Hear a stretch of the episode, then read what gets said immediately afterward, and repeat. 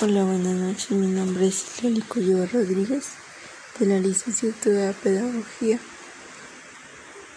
Mm, bueno, más que nada, hubo actividades que la verdad yo no podía mandar. Hubo, hubo un tiempo que tuve que pasar una situación un poco mal.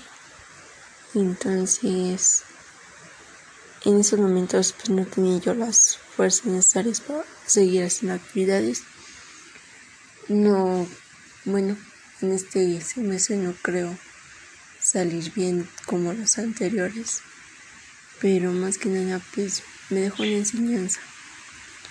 Bueno, de este de la materia pedagogía diferencial habla, bueno, más que nada hace que uno reflexionemos sobre el proceso de la enseñanza.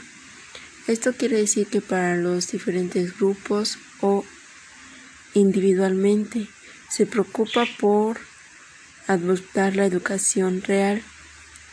Más que nada se trata de la suma de los modos diferencias, sino del estudio integrado.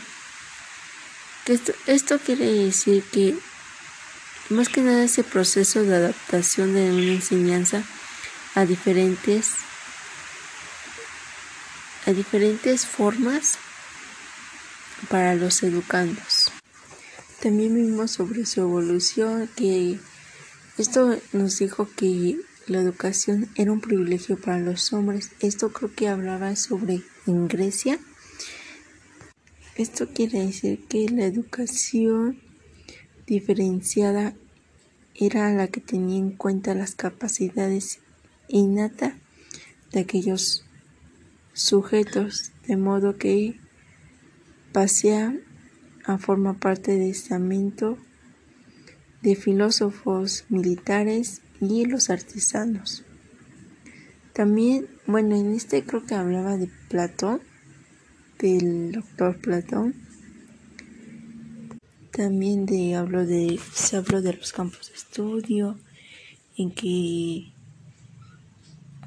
clasificaba las diferencias humanas según que se refieren a los sujetos como individuos o grupos a los que pertenecían, también de las diferencias sexuales que más que nada era en el papel de una de la educación el, el que uno como docente se tomara el rol para poder abordar el tema de relaciones sexistas en la educación, forma de discriminación y transversalización de género dentro de la educación, también sobre sus riesgos y sus estereotipos, que pues el país depende de las nuevas generaciones que crecen y anhelan el y permanece.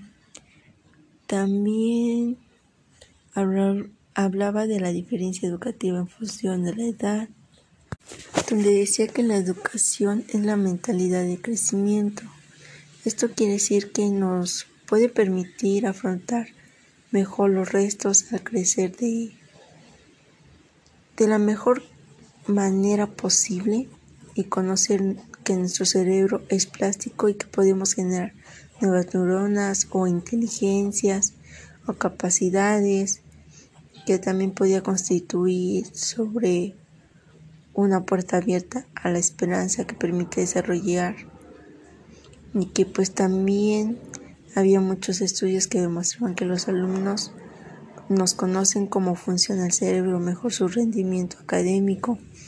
También hubo un tema donde se mencionaba lo de las teorías del desarrollo cognitivo.